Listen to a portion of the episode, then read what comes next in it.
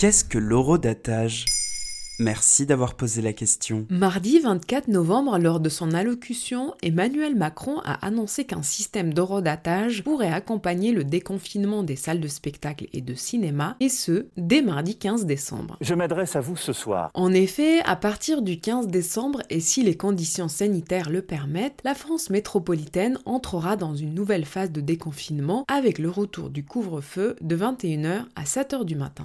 Tu couvres le feu qui flambe dans mon corps, tu interdis la flamme encore. Considérée non essentielle dans la gestion de cette deuxième vague d'épidémie, la culture est de nouveau devenue essentielle dans la bouche du président de la République. La culture est essentielle à notre vie de citoyenne et de citoyen Cependant, les spectacles et les séances de cinéma les plus fréquentées ont souvent lieu en soirée, donc incompatibles avec le couvre-feu. Le système de l'horodatage pourrait être une solution. Mais qu'est-ce que ça veut dire horodatage? Alors, l'horodatage est une sorte de apax, c'est-à-dire un mot si rare que l'on n'est pas sûr de son sens exact. Juste une sorte de, puisqu'on a l'habitude de le voir tout de même associé aux horodateurs, les parcs-mètres pour celles et ceux qui possèdent une voiture. Mais disons que l'horodatage est un mécanisme qui permet d'associer une date et une heure à un événement, une information ou même une donnée informatique. Il a généralement pour but d'enregistrer l'instant auquel une opération a été effectuée. Et en quoi c'est la solution pour le secteur culturel? En octobre dernier, avec le précédent couvre-feu, les salles avaient dû se priver des séances ou des spectacles en soirée afin que tout le monde puisse rentrer chez soi avant 21h. À protéger la vie,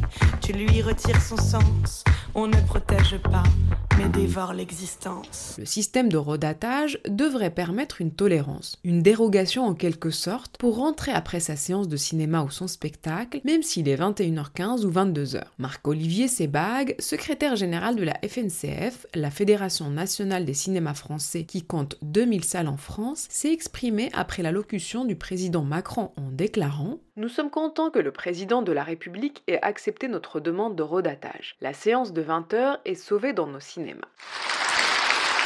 Ça, c'était avant la conférence de presse tenue par le gouvernement pour préciser le détail du déconfinement. Contrairement à ce que le président avait laissé entendre, il n'y aura pas de séance de cinéma et de théâtre au-delà de 21h.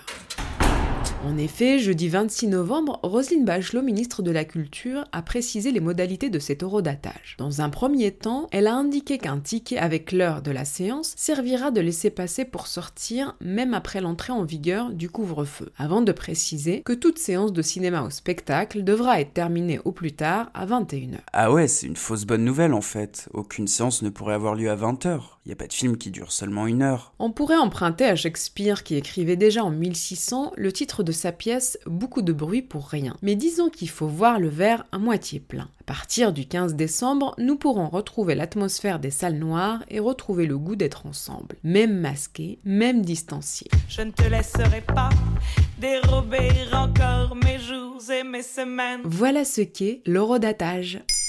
Maintenant, vous savez, un épisode écrit et réalisé par Zineb Souleimani. En moins de 3 minutes, nous répondons à votre question. Que voulez-vous savoir? Posez vos questions en commentaire sur les plateformes audio et sur le compte Twitter de Bababam. Bababam.